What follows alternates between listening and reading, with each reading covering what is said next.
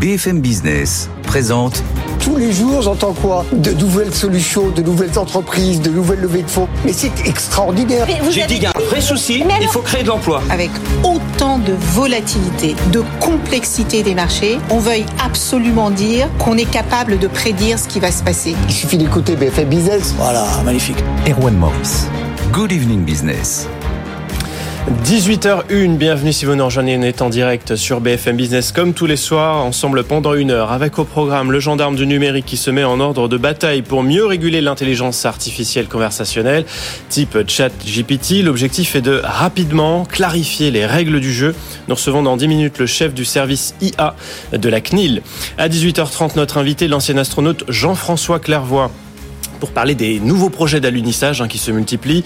Les États-Unis, mais pas seulement, l'Inde ou la Russie aussi euh, cette semaine. On va vous raconter tout ça. Et puis à 18h50, focus sur une entreprise française qui met tout en œuvre pour réduire son empreinte carbone. Il s'agit du fabricant de bâtons de ski Guidetti, installé à Grenoble. Et puis tout le reste de l'actualité, c'est tout de suite dans le journal. Good evening business, le journal.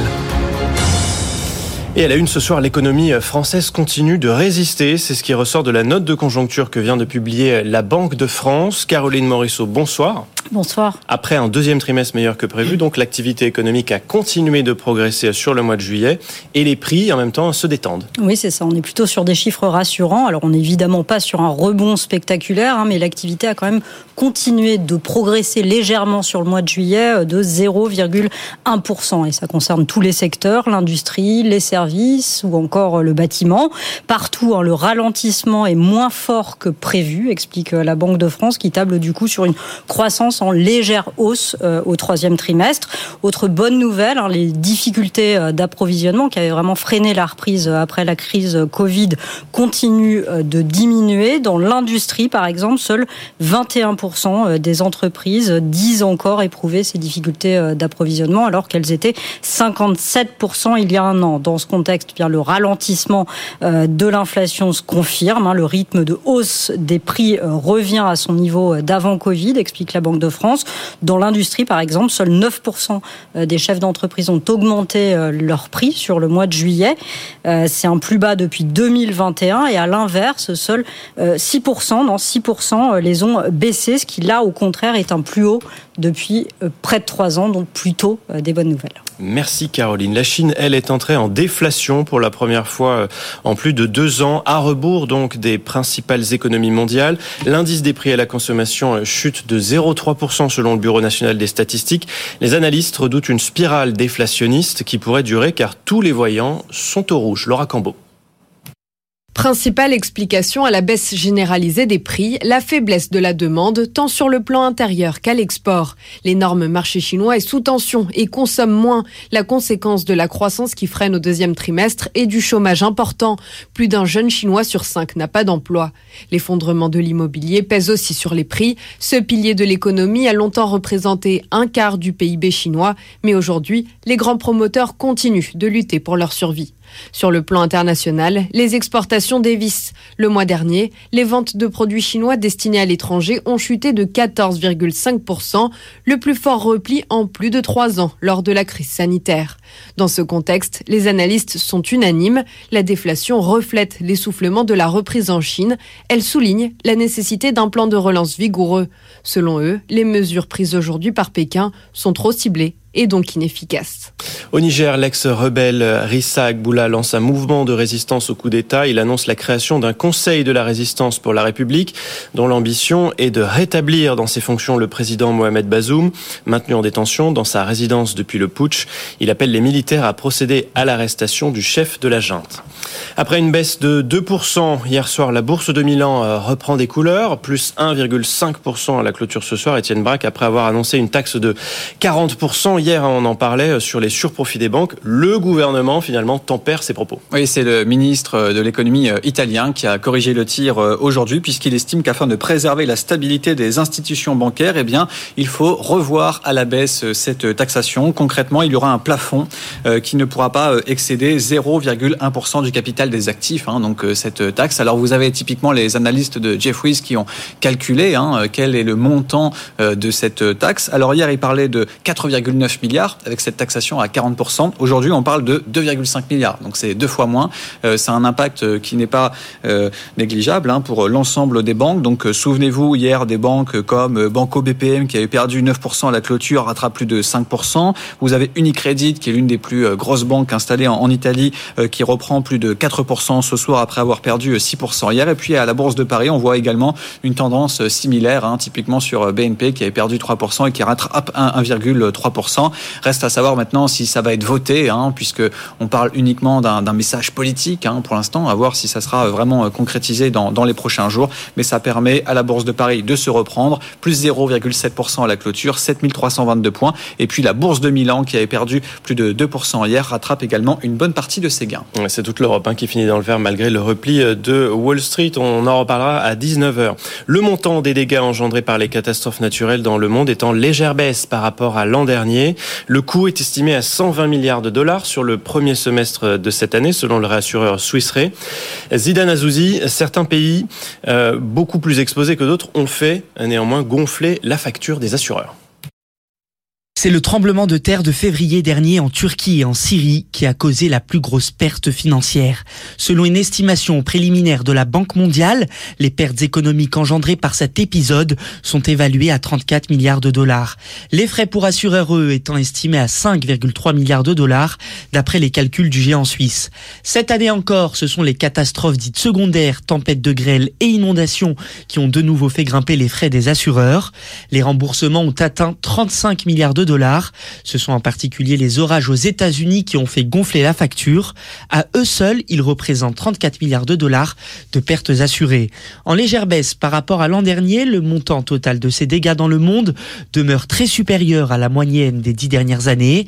Une situation qui illustre l'inflation de la valeur des biens assurés, mais surtout la fréquence de ces catastrophes naturelles, conséquence directe du changement climatique. Le retour de l'homme sur la Lune pourrait prendre plus de temps que prévu. La NASA s'inquiète une nouvelle fois des retards de SpaceX pour développer le vaisseau Starship qui doit convoyer des hommes sur la Lune, donc dans le cadre de la mission Artemis. Jean-Baptiste Suet, il faut dire que c'est un programme particulièrement complexe. C'est moins qu'on puisse dire. Hein. Artemis, c'est donc le programme américain qui doit permettre le retour de l'homme sur la Lune. Il se découpe succinctement en trois phases. Artemis 1, euh, qu'on a déjà vu, puisque ça avait lieu au mois de novembre dernier, avec un vol d'essai sans équipage. Alors là, on a envoyé la capsule européenne Orion grâce à la fusée SLS américaine. Mmh. Elle a fait un petit tour dans l'espace, tout le monde est revenu, ça s'est extrêmement bien passé pour cette première phase. Deuxième phase, rendez-vous en 2024, où cette fois-ci, on va mettre des hommes dans la capsule Orion, on va aller faire un petit tour de la Lune, on va revenir sur Terre, et puis 2025, Artemis 3, là on rentre vraiment dans le dur, avec toujours le décollage de la capsule Orion, qui va rejoindre une station spatiale qui s'appelle le Lunar Gateway, enfin qui s'appellera parce qu'elle n'est pas encore construite, et puis à partir de cette station, c'est Elon Musk, si je veux dire, qui va prendre le relais avec son vaisseau Starship, et c'est le vaisseau Starship qui va convoyer les astronautes de la station jusque sur la Lune. Et c'est là que ça bloque, parce que la conception de ce Starship, de ce vaisseau d'Elon Musk, eh bien, prend du retard. Il y a eu des tests qui ont été encore effectués, un décollage test qui a été effectué il y a quelques mois, le, vaisseau a encore euh, explosé, il n'a toujours pas été euh, en orbite, et donc ces dernières heures, euh, la NASA a de nouveau communiqué ses inquiétudes, si j'ose dire. Alors officiellement, on est toujours sur 2025, mais l'agence spatiale américaine, pour la première fois, a ouvert la porte à un décalage du programme. Nous pourrions finir par faire voler une mission différente. Mmh. C'est ce qu'explique l'administrateur adjoint de la NASA, sans donner plus de précision. Euh, et puis il faut savoir que, outre le vaisseau spatial Starship, il y a aussi des difficultés dans la conception euh, des combinaisons des astronautes. Euh, en tout cas, la NASA veut quand même montrer qu'elle tient les rênes, qu'elle tient son calendrier, mais je peux vous dire qu'en coulisses, ça grince sérieusement des dents parce qu'on est quand même sur un programme qui d'ici 2025 doit coûter quand même 93 milliards de dollars aux, aux Américains. Et dans le même temps, le vol inaugural lui d'Ariane 6 est officiellement reporté à 2024. L'agence spatiale européenne annonce que plusieurs essais au sol doivent encore être effectués, de quoi prolonger encore la crise des lanceurs dans laquelle l'Europe est plongée avec la fin d'Ariane 5 et les problèmes de la fusée italienne Vega C. On va y revenir à 18h30 avec vous, Jean-Baptiste, et avec l'ancien astronaute Jean-François Clairvoy, qui sera notre invité. 18h10, mieux se rémunérer sur les œuvres générées par l'intelligence artificielle. Eh bien, c'est l'objet de l'accord de licence discuté par Google et Universal Music pour permettre aux ayants droit de gagner de l'argent sur les créations de l'intelligence artificielle. Ce serait aussi pour Google, eh bien, un nouveau levier dans la bataille qu'il oppose sur ce terrain à Microsoft. Les explications de Valentin Green. Johnny Cash en Barbie Girl ou Frank Sinatra sur Gangsta's Paradise. Des copies et créations de l'intelligence artificielle qui font des millions de vues et sur lesquelles les maisons de disques veulent toucher une rémunération. Les échanges entre Google et Universal Music sont peu avancés mais rappellent l'accord conclu entre YouTube et les labels. La monétisation des musiques protégées dans les vidéos a rapporté 6 milliards de dollars en 2022 à un secteur de la musique qui craint l'arrivée de l'IA. Warner Music s'est aussi rapproché de Google. Avec Universal, il pèse près de la moitié des ventes du secteur. Côté Google, l'intégration des catalogues musicaux dans ses outils d'IA pourrait représenter un levier supplémentaire pour concurrencer Microsoft et sa puissante IA générative ChatGPT. À terme, les artistes pourraient avoir le choix d'offrir ou non leur voix et mélodie en libre accès aux développeurs d'IA, touchant alors ou non des bénéfices. La chanteuse Grimes a récemment décidé de partager ses compositions ainsi que le retour financier généré. Et on va continuer à parler d'intelligence artificielle sur le volet de la protection des données cette fois-ci, euh, juste après ce journal avec le chef du service intelligence artificielle de la CNIL qui sera notre invité. Amazon étant pour parler pour rejoindre d'autres entreprises de la tech afin d'investir dans ARM, la division de SoftBank spécialisée dans les semi-conducteurs, et ce avant son introduction en bourse selon des informations de presse. Cette question aussi dans l'actualité, WeWork va-t-il bientôt mettre la clé sous la porte euh, après des années de difficultés? Le géant américain du coworking vient de faire part de ses doutes à maintenir son activité. Résultat, le titre dévisse de plus de 30% en ce moment à la bourse de New York. WeWork n'arrive toujours pas à profiter de la nouvelle organisation de travail des entreprises. Marie Cœur de Roy. WeWork va-t-il survivre à l'ère post-Covid? Le groupe y voyait pourtant une opportunité, car même à l'ère du télétravail, personne ne croyait à la mort du bureau. Mieux, les entreprises en quête d'économie et de flexibilité n'ont jamais autant cédé aux sirènes du coworking. Sauf que WeWork n'avait sans doute pas mesuré la fragilité de son business model. Le groupe paye des loyers très élevés aux grands propriétaires immobiliers où sont installés ces espaces. Et en parallèle, il facture trop peu cher ses entreprises locataires. Un d'autant plus coûteux que l'occupation des bureaux en coworking reste plus faible et plus aléatoire que dans les locaux traditionnels. Avec un taux d'occupation pourtant correct de 72%, WeWork reste toujours 10 points en dessous de la moyenne des bureaux classiques et il continue de creuser ses pertes. Le groupe évoque donc désormais en toute logique la nécessité de renégocier ses propres baux, une nouvelle urgence qui pourrait être la dernière d'une longue série de déboires pour WeWork qui valorisait près de 50 milliards de dollars il y a 4 ans, n'en pèse plus que quelques centaines de millions sur les marchés. Des résultats trimestriels solides pour Honda tirés par l'Amérique du Nord. D'avril à juin, le numéro 2 japonais de l'automobile enregistre un bénéfice net de 2,3 milliards d'euros. Il a plus que doublé sur un an. Un bénéfice opérationnel aussi au-delà des attentes des analystes. Pour autant, Honda ne rehausse pas ses objectifs annuels. Et puis, ce sont les premiers coups de sécateur dans les vignes du côté de Fitou, dans le sud de la France. La vendange s'étalera jusqu'au début de l'automne. On a déjà les premières estimations pour l'année. Elles ont été données par le service statistique du ministère de l'Agriculture. Les vendanges sont cette année attendues dans la moyenne. Charlotte Guerre. Dans la moyenne des quatre dernières années, voire au-dessus, le ministère prévoit entre 44 et 47 millions d'hectolitres de vin produits. Mais des difficultés persistent pour les vignerons. Le Bordelais est en situation de surproduction. 35 000 hectares de vignes pourraient être arrachés. Pour le syndicat des vignerons indépendants de France, c'est le signe que le secteur a besoin de se transformer. Jean-Marie Fabre, son président. Moi, je pense qu'on est surtout en situation de sous-commercialisation. Et euh, effectivement, il y aura certainement une adaptation de certains produits qu'il faut aujourd'hui euh, mettre en, regard de, des attentes des consommateurs, euh, à la fois des nouvelles consommations, des nouveaux modes de consommation, des nouveaux lieux de consommation. Mais il y a avant tout et surtout un marché au grand export qui, certes, s'il a stagné depuis la crise Covid, reste le marché qui aspire le plus en matière de débouchés et sur lesquels la France doit préempter les nouvelles parts de marché. Donc l'offensive export doit être le salut aussi du secteur viticole français. Au problème de production s'ajoutent les difficultés liées au changement climatique, grêle, vent, variation de température et mildiou, un champignon qui ravage les vignes du sud-ouest. Le sud-ouest, seule région où la production de vin est prévue à la baisse cette année. 18h15 sur BFM Business, un coup d'œil rapide sur euh, le CAC 40 à la clôture. On est dans le vert ce soir, plus 0,72% à 7322 points. Good Evening Business. Actu, expert, débat et interview des grands acteurs de l'économie.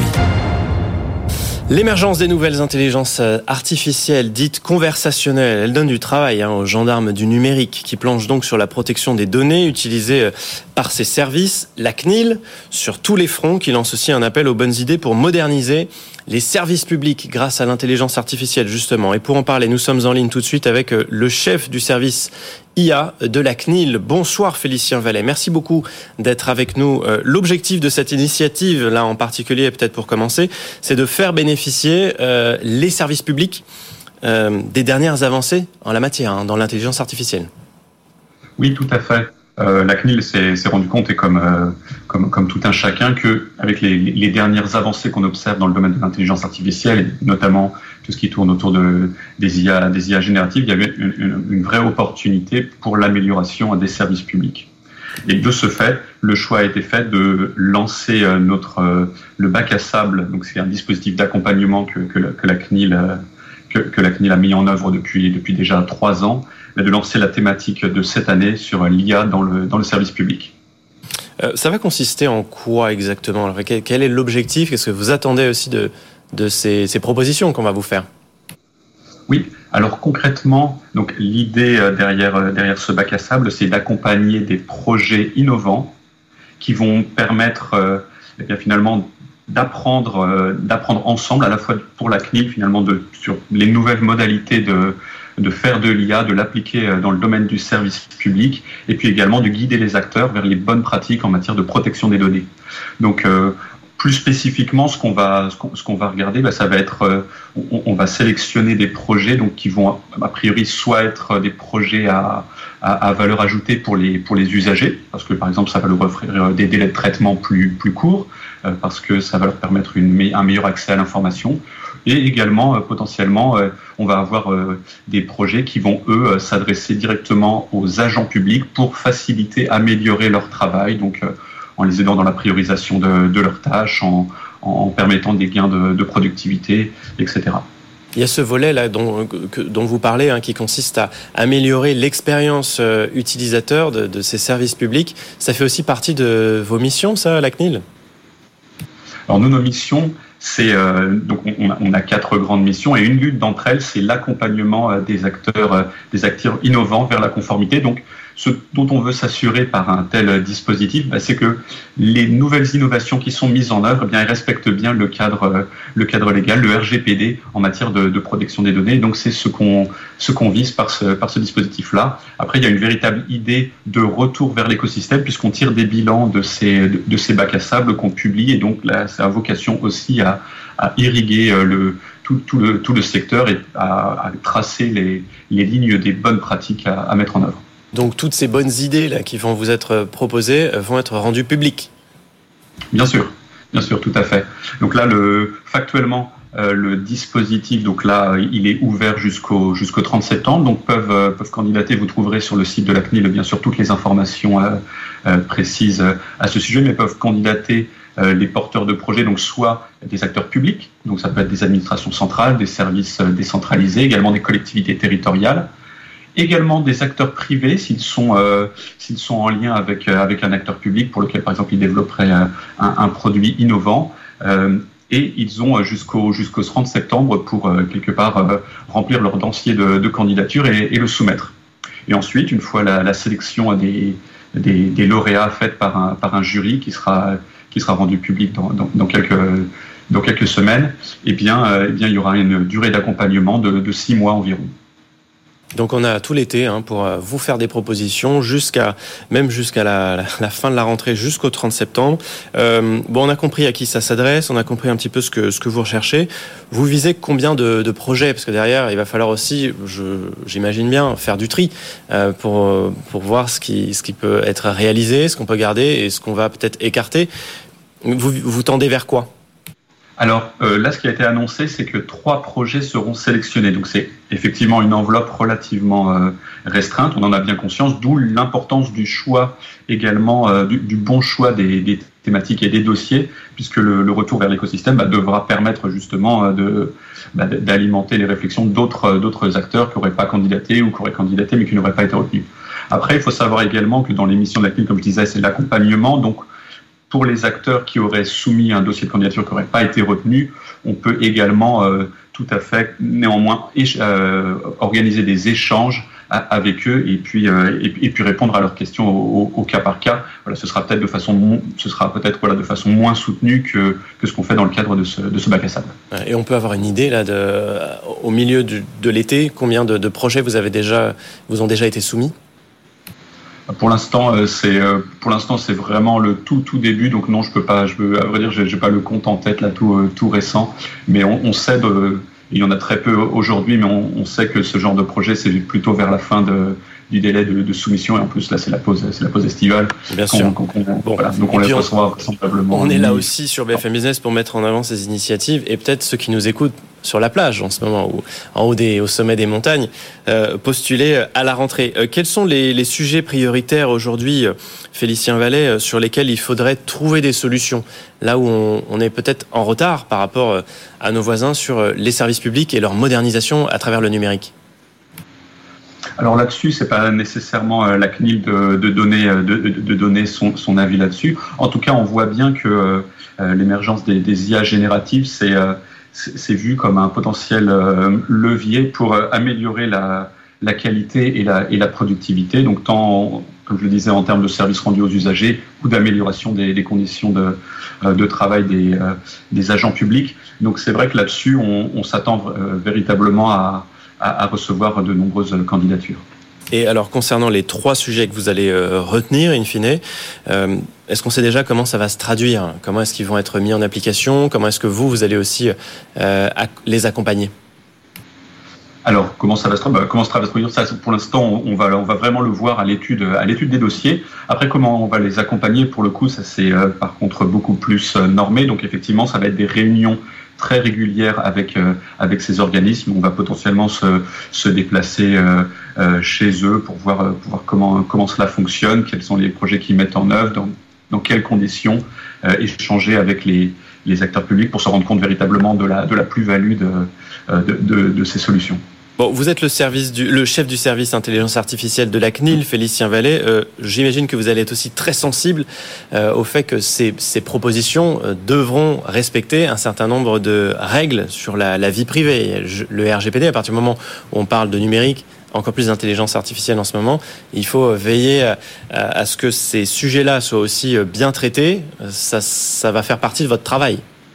Ah, tout à fait. Ben, nous, c'est vraiment notre point d'entrée, c'est s'assurer de la, on dit, de la conformité de, des systèmes et donc des projets qui seront retenus, donc les accompagner vers, vers cela. Et on, sait bien que, euh, quelque part, le, les systèmes d'intelligence artificielle mettent un petit peu en tension euh, les, euh, la régulation sur la protection des données et le RGPD notamment, puisque le RGPD c'est un texte qui est très général, c'est-à-dire qu'il n'est pas spécifique à une technologie, et, euh, et, l'intelligence artificielle quelque part met en tension certains des grands principes. Donc par exemple un, des principes qu'on a, c'est celui de la minimisation des données. Il faut il faut collecter le moins de données personnelles possible, en traiter le, le moins possible. Bah, comment on fait dans le cas de, systèmes d'IA génératifs qui vont qui vont avoir besoin de quantité de quantité phénoménale? Donc quelque part en même temps nous la philosophie de ces, bacs à sable, de ces dispositifs, c'est bien évidemment que nous aussi, ça nous acculture, que ça nous, fasse également progresser vers ce qu'on appelle des, des, positions, des lignes directrices sur l'interprétation du RGPD euh, au prisme de l'IA.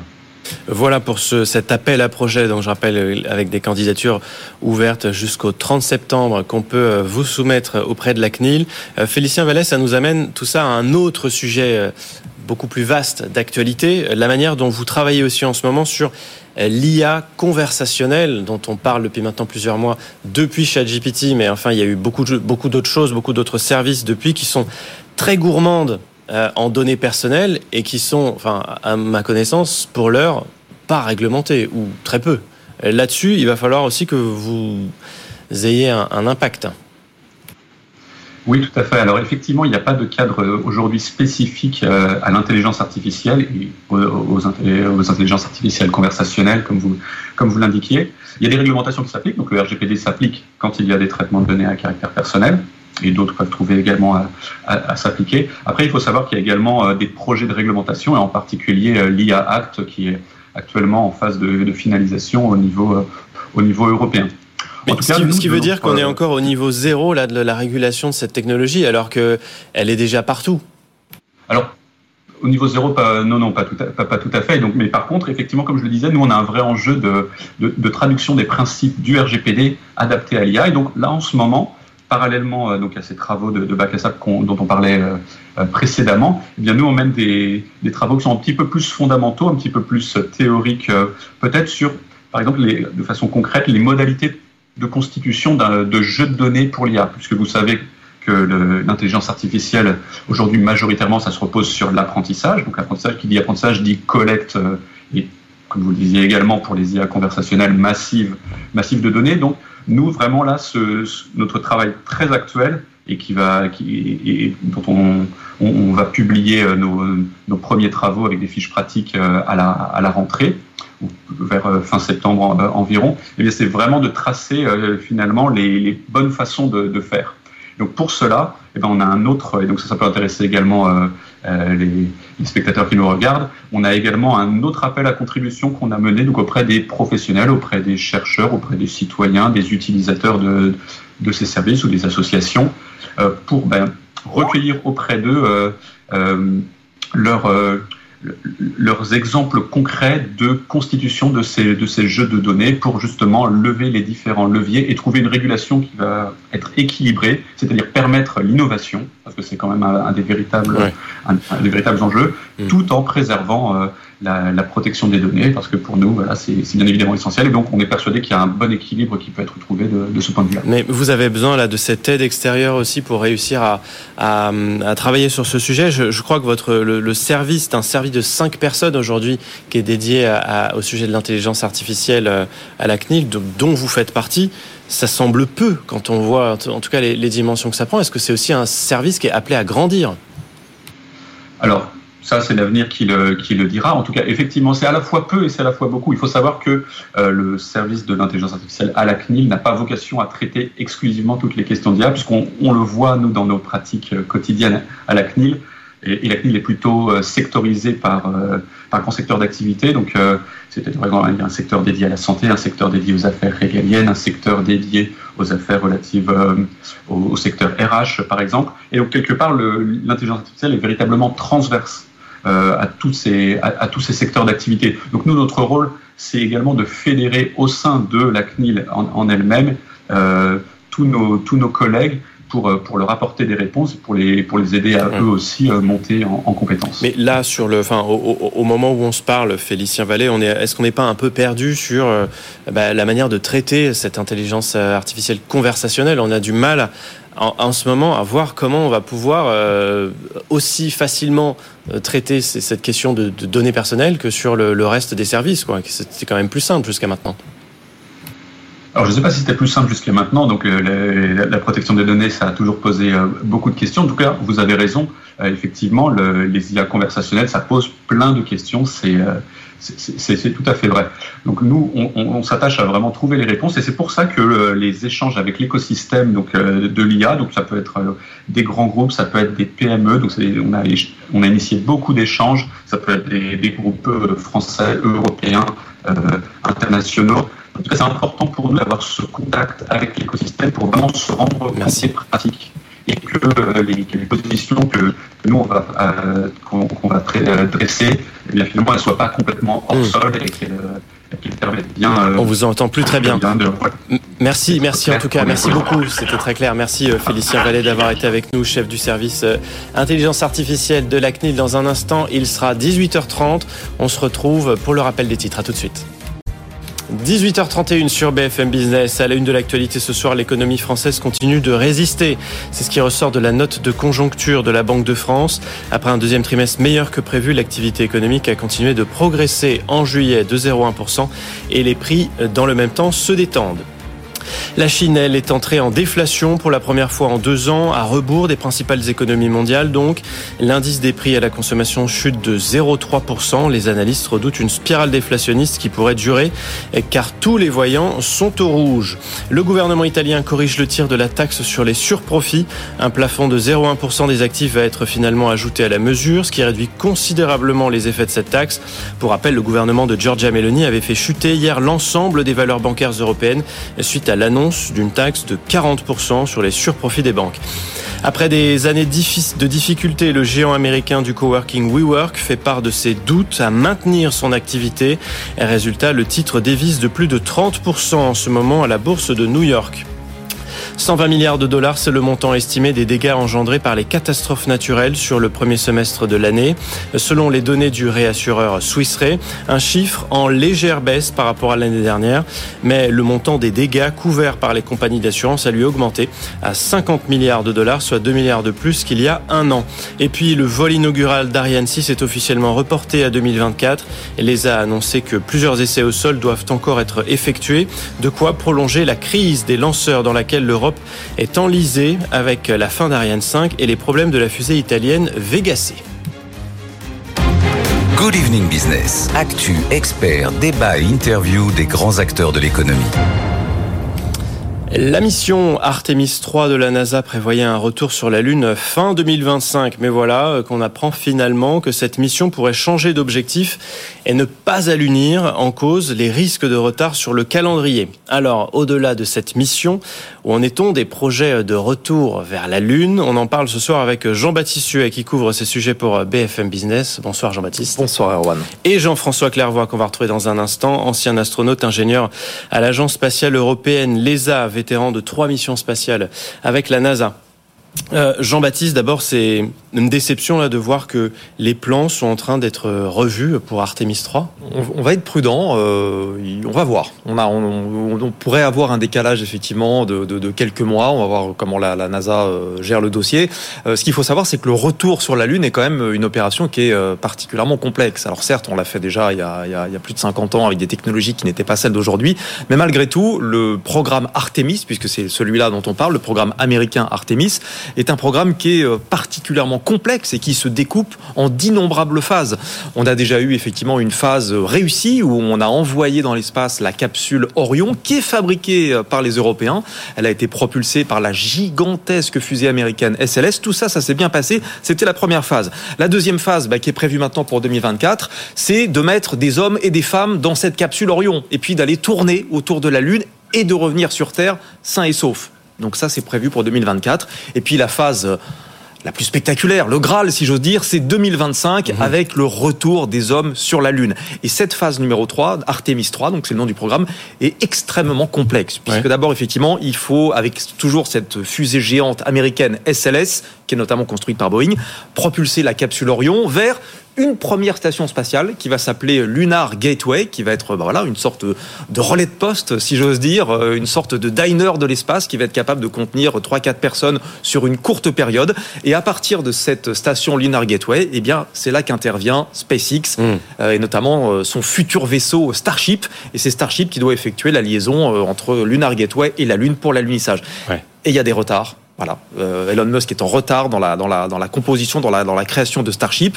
Il y a ça, ça, ça, bouleverse un peu les plans hein, finalement. Ça inquiète, ça inquiète énormément les, les, Américains. Effectivement, le, la NASA, euh, il y a eu un test effectué il y a quelques quelques mois, ça a encore explosé en vol. Ce, ce vaisseau Starship qui doit permettre aux hommes et aux femmes d'allunir ne fonctionne pas, n'est pas encore prêt actuellement. Donc la NASA s'inquiète. La NASA a communiqué ces derniers jours euh, en essayant de, de, remettre un petit peu la pression et ils ont dit quand même très officiellement, euh, c'est ce qu'a dit l'administrateur adjoint de la NASA, eh bien nous pourrions finir par faire voler une mission différentes.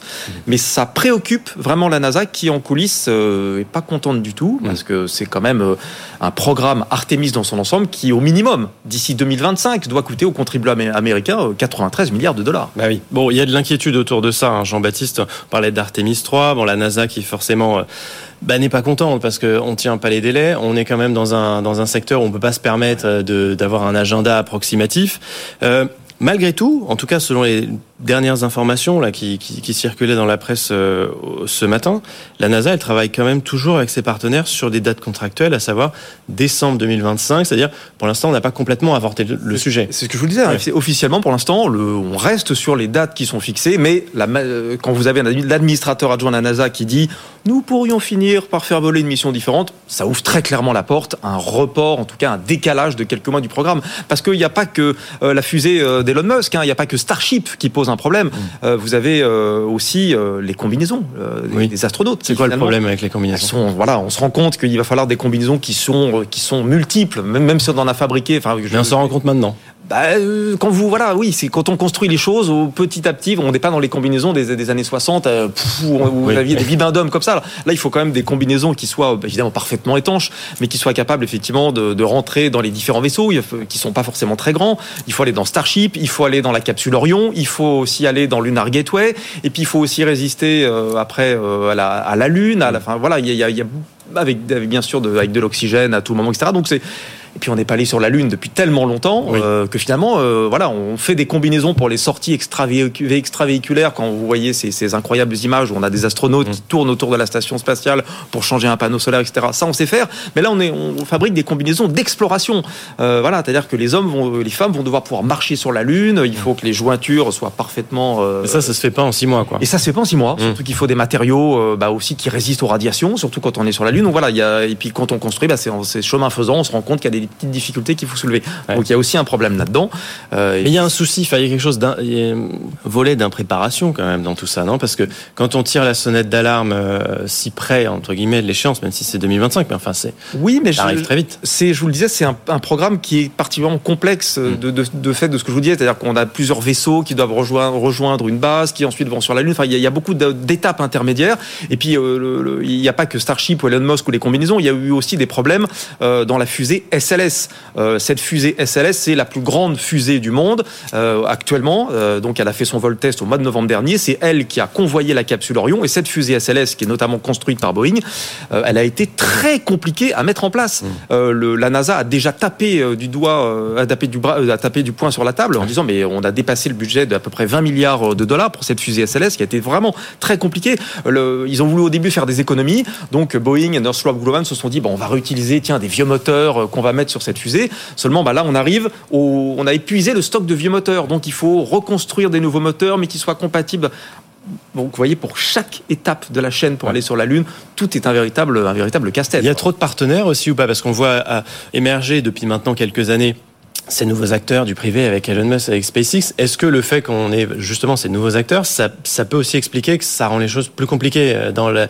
euh, la tenue des dates? Ça, ça, oui, ça facilite pas forcément les choses, effectivement. Enfin, après, vous avez beaucoup d'acteurs qui sont très carrés, parce qu'il y a aussi des acteurs européens euh, dans ce programme. hein. On a, l'Agence spatiale européenne, on a l'ESA, bien sûr, et puis on a aussi Airbus, on a Thales Alenia Space, hein, qui eux vont s'occuper de faire la capsule Orion, mais ils vont aussi s'occuper, notamment Thales Alenia Space, de faire la station spatiale, enfin le, le- le- le- la, la zone d'habitation de la future Lunaire Gateway. Donc c'est Thales qui va s'en occuper. Donc ça fait déjà effectivement des, des interlocuteurs européens. Euh, après, euh, aux États-Unis, oui, bah, vous avez les, la NASA et, à, à ses interlocuteurs habituels, si j'ose dire. Boeing, évidemment, qui connaît euh, ce depuis, depuis des décennies. Elon Musk, euh, pardon, mais la NASA commence à bien le connaître maintenant. Hein. Oui. Euh, voilà, le SpaceX a été très largement subventionné ces, ces- ces dix dernières années par la NASA. Donc, non, en fait, il y a, il y a le- le- je pense que la multiplicité d'in- d'interlocuteurs et de- d'entreprises différentes euh, ne, ne pose pas plus de problèmes que ça à la NASA, parce que la NASA les connaît déjà, ils sont tous éprouvés. Et puis la NASA, euh, quand elle choisit un partenaire, euh, elle met pas les, elle met pas des petites billes dans un, dans un sac, elle tire pas au hasard. hein. Oui, oui, non. Ils savent exactement bien où- étudié. où ils veulent aller, sauf que voilà, on est sur des projets qui sont quand même très compliqués. Surtout pour le vaisseau Starship, qui lui euh, est particulièrement complexe à Mm. mettre au point. Et effectivement, voilà, bah, souvent il faut, se, il faut se planter une fois, deux fois, trois fois, quatre fois, cinq fois, six fois avant de pouvoir y Ouais. arriver. Quoi. Un mot sur Gateway, puisque vous, vous nous parlez de ça, Jean-Baptiste. Donc cette station spatiale qui est encore en cours d'assemblage hein, euh, en, en Italie, du côté de Turin, pour donc le programme spatial habité de la NASA. Euh, à bord doivent d'ailleurs séjourner trois astronautes européens, puisqu'il y a un partenariat avec, euh, avec le- l'ESA. Euh, tout doit être prêt l'année prochaine.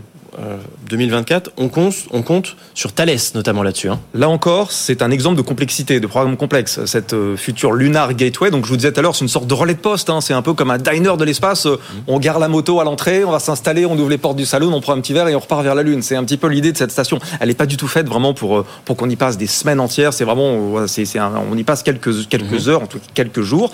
Et là encore, c'est extrêmement complexe parce qu'elle est construite par, euh, elle est mise au point par différents intervenants. Évidemment, d'abord, avant même euh, le Thales dont on va parler, que vous venez signaler, sont les Américains qui, qui s'en occupent. On a Northrop Grumman et Maxar Technologies qui sont quand même les, concepteurs vraiment génériques de, cette station. Ils s'occupent de l'énergie, de la propulsion, ils s'occupent bien sûr de la structure d'ensemble.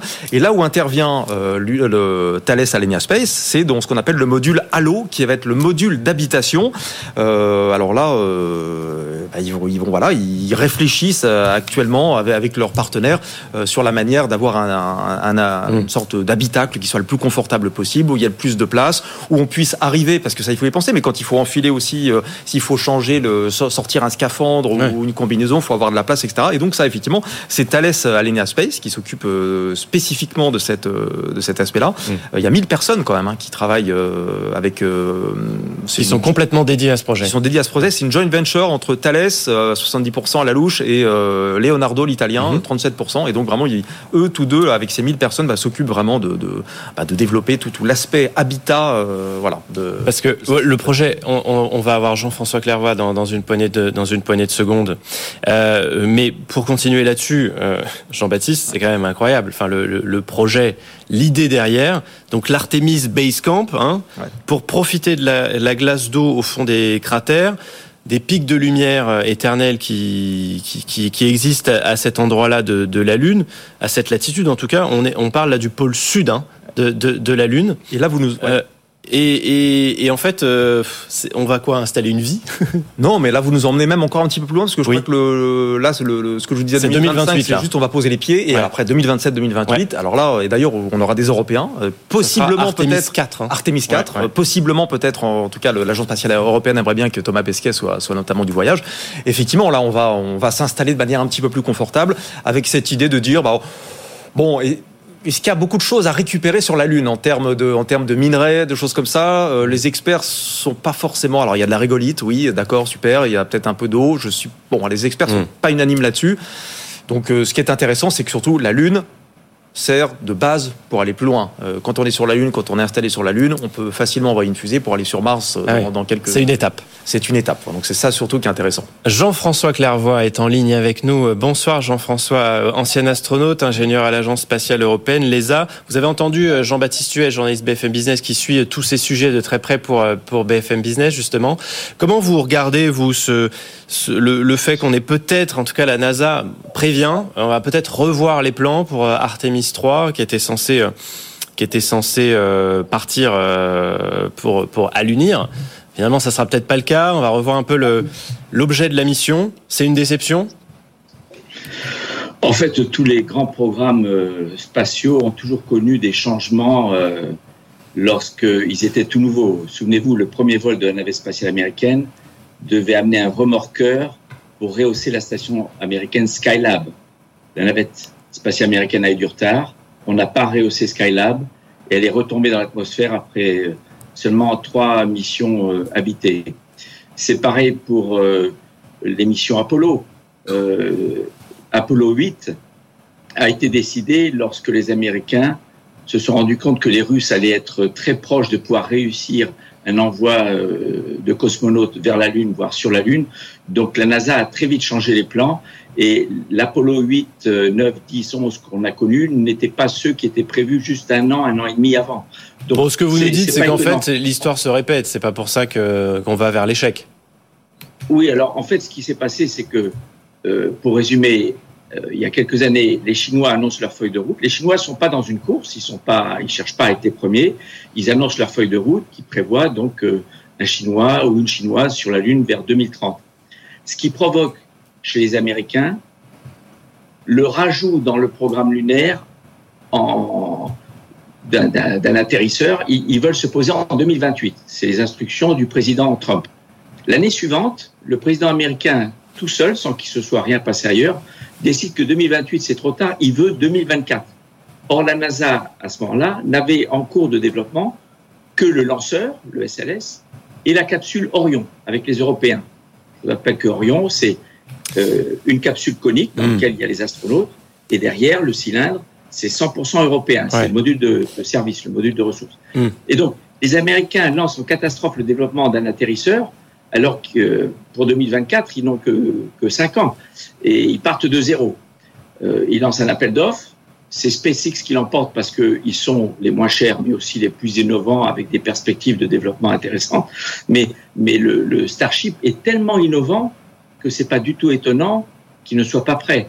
Donc, il se peut qu'on change effectivement euh, euh, l'ordre des vols et, notamment celui qui amènera le premier, la première américaine sur la Lune. Sur, merci Jean-François Clava. Rapidement, parce qu'il va nous rester peu de temps malheureusement, mais sur les minutes qui nous restent, euh, les autres sujets là qui sont quand même chauds hein, cette semaine, parce que là on parle des Américains, mais il y a aussi la Russie qui prépare son retour sur la Lune avec euh, Luna 25. C'est une première depuis 1976. Lancement de la mission prévu dans moins de 48 heures le 11 août. On surveille aussi ce qui se passe de ce côté-là. Il y a l'Inde également cette semaine. Oui, alors les Russes sont pas du tout dans le vol habité en ce qui concerne la Lune, mais ils veulent redémontrer leur capacité technologique à concevoir une sonde lunaire et un atterrisseur. Donc il n'y a pas un rover, ce n'est pas un appareil à roulette, c'est un atterrisseur. Il faut rappeler qu'en 76, c'est les, seuls qui ont ramené en mode automatique sur Terre des échantillons du sol lunaire. C'est-à-dire que la sonde soviétique précédente, il y a presque 50 ans, avait embarqué une petite fusée qui a ramené des échantillons. Donc les Russes veulent redémontrer une capacité à, faire de l'exploration planétaire, mais on n'est pas du tout dans, dans le même domaine que les vols habités et l'exploration habitée. Un, mot sur Ariane 6, encore une actualité là dans, dans l'espace, dont le vol inaugural est officiellement reporté en 2024. Ça y est, ça ne sera pas en 2023. L'ESA annonce que plusieurs essais au sol doivent encore être effectués. C'est un nouveau revers hein, pour l'Europe spatiale. Oui, mais encore, c'est une fusée toute nouvelle. Et on prend beaucoup plus de précautions qu'à l'époque parce que on veut prendre moins de risques, y compris risques financiers. Alors, ce qui me fait plaisir aujourd'hui, c'est que euh, alors que j'étais déçu lors du lancement du programme Ariane 6, il n'y avait aucune, aucune prévision de pouvoir l'équiper euh, pour transporter des astronautes, contrairement à Ariane 5 qui a été conçu pour ça au départ.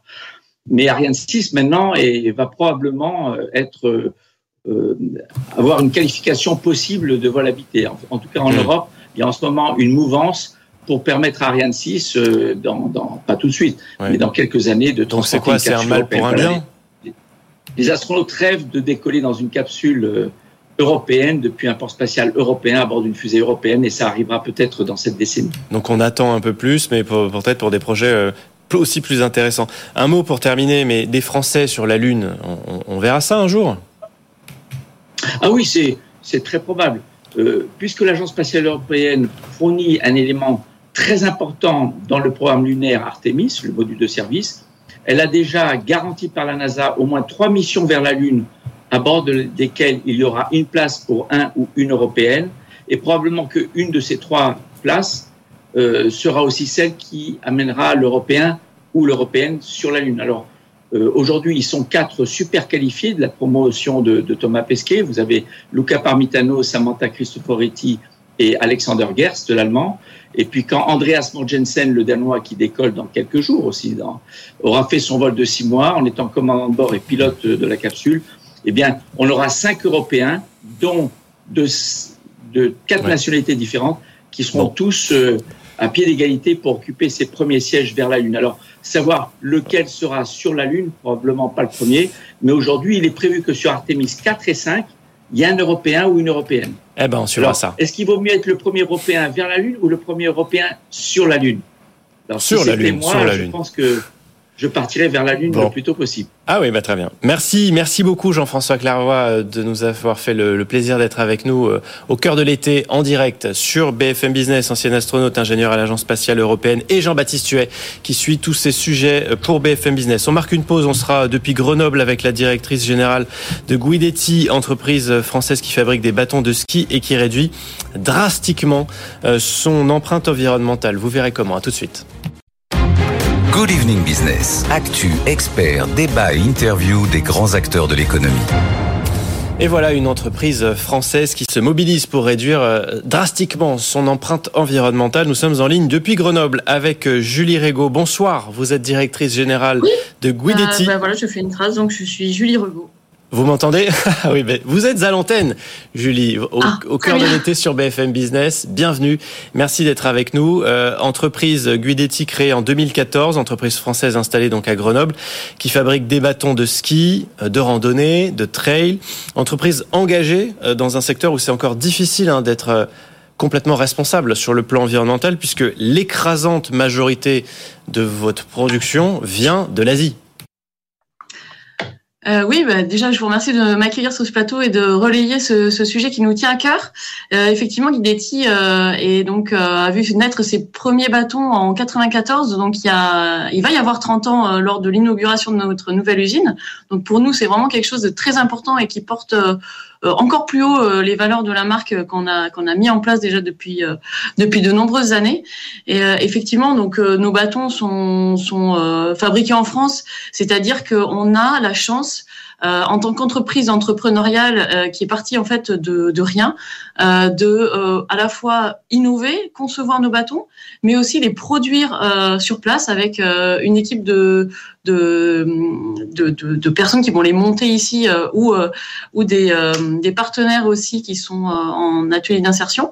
Et puis avec des prestataires qui vont nous faire donc toutes nos pièces détachées que ce soit les éléments de, de jonction entre les bâtons les poignées les pointes etc sachant qu'effectivement les tubes et ça c'est pour euh, pour la plupart enfin pour euh, pour le l'essentiel du marché euh, que ce soit le marché des grandes marques comme nous ou le marché de la de les marques des marques de distributeurs en fait les tubes sont malheureusement détenus par le marché asiatique qui détient le quasi monopole Hum, Donc c'est ça hein, en fait aujourd'hui la fabrication de, de, de ce dont vous parlez et votre matière première en fait les, les tubes des bâtons de ski donc en aluminium. On a aussi du, du carbone de plus en plus parce que c'est plus léger on cherche des, du matériel plus technique. Euh, au total c'est un un bilan carbone qui est astronomique. Donc vous vous faites tous les efforts que, que vous pouvez pour euh, réduire cette empreinte carbone. Euh, si je comprends bien ce que vous faites en France, ça va plutôt être euh, du recyclage, c'est ça, par rapport à des, des objets qui ont déjà été utilisés? Oui, exactement. Donc euh, sur euh, le carbone, euh, puisque c'est euh, ce qui compose euh, des bâtons effectivement techniques légers en trail ou en marche nordique, euh, parce qu'on ne marche que avec des bâtons en, en carbone. Eh bien, en fait, il n'y a pas de filière de recyclage. Pour l'aluminium, effectivement, il y a des filières de recyclage, mais simplement, nous ne sommes pas producteurs de tubes. Donc, de toute façon, on est obligé d'aller chercher nos tubes à l'extérieur. Et euh, effectivement, euh, aujourd'hui, on se rend compte, on, a du coup, euh, on utilise un petit peu cette chance qu'on a d'avoir un, monopole asiatique pour profiter en fait de, de tubes en fait qui sont relativement bien calibrés pour pouvoir les réutiliser en matière première. Calibrés, c'est-à-dire que euh, les, les diamètres, les sections intérieures, extérieures, c'est des choses quand même qui sont relativement importantes quand on monte un bâton. Et ben en fait, ça va être quasiment du standard sur toutes les marques. Ouais. Donc nous, euh, aujourd'hui, on assure la réparabilité à vie de nos produits, c'est-à-dire que n'importe quel client, ancien client, même d'il y a 20 ans, on arrive toujours à lui trouver une solution, payant ou pas, ça, ça, après, ça dépend de la garantie, mais par contre, on a toujours des solutions, on a toutes les pièces Parce que détachées. parfois on tient à garder aussi ces, ces bâtons de ski de, de quand on était jeune. hein. on n'a pas envie forcément de, de racheter du matériel complètement neuf. Euh, comment ça fonctionne Oui. au niveau du circuit? Parce que donc vous récupérez aussi du, du matériel euh, euh, usé, usagé, parfois abîmé, qu'il faut, qu'il faut réparer. Ce sont euh, les particuliers qui vous les envoient. Vous passez par les boutiques euh, par, euh, qui vendent votre matériel. Comment ça fonctionne au niveau de la logistique? Alors, on a euh, aujourd'hui, on assure la réparabilité du produit. Donc ça, c'est euh, première euh, première chose. Déjà, là, il n'y a pas besoin d'en refaire un neuf. Par contre, si on récupère un bâton, bon, la personne veut s'en séparer pour diverses raisons. Il y en a un cassé, par exemple, ou il est trop abîmé, etc. Il veut changer. On récupère les bâtons par différents biais. Nous, on est partenaire avec les, les plupart des, fédérations, grandes fédérations de marche. Fédération française de randonnée pédestre par exemple ou la Fédé d'athlé santé.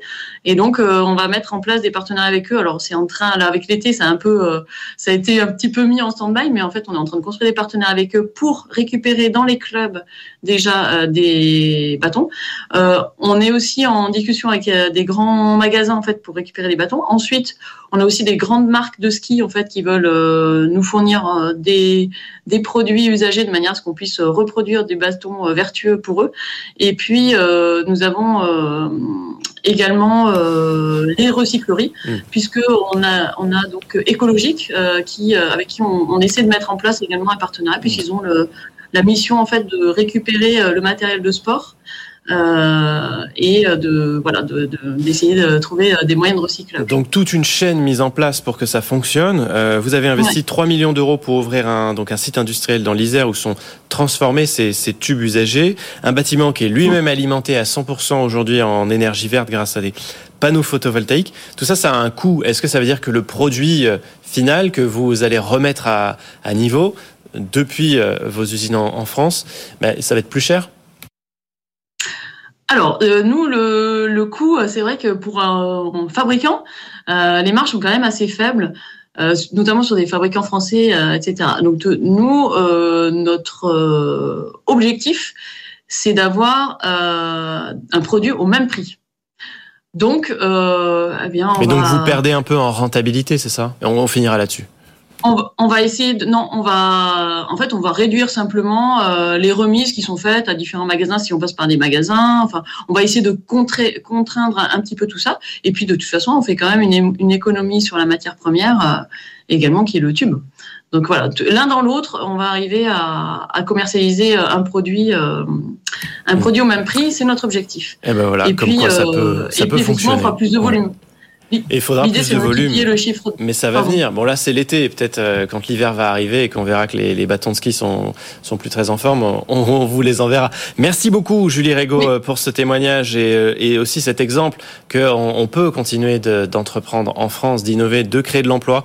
Hein, c'est 15 salariés en France, 2,8 millions d'euros de, de, chiffre d'affaires Guidetti.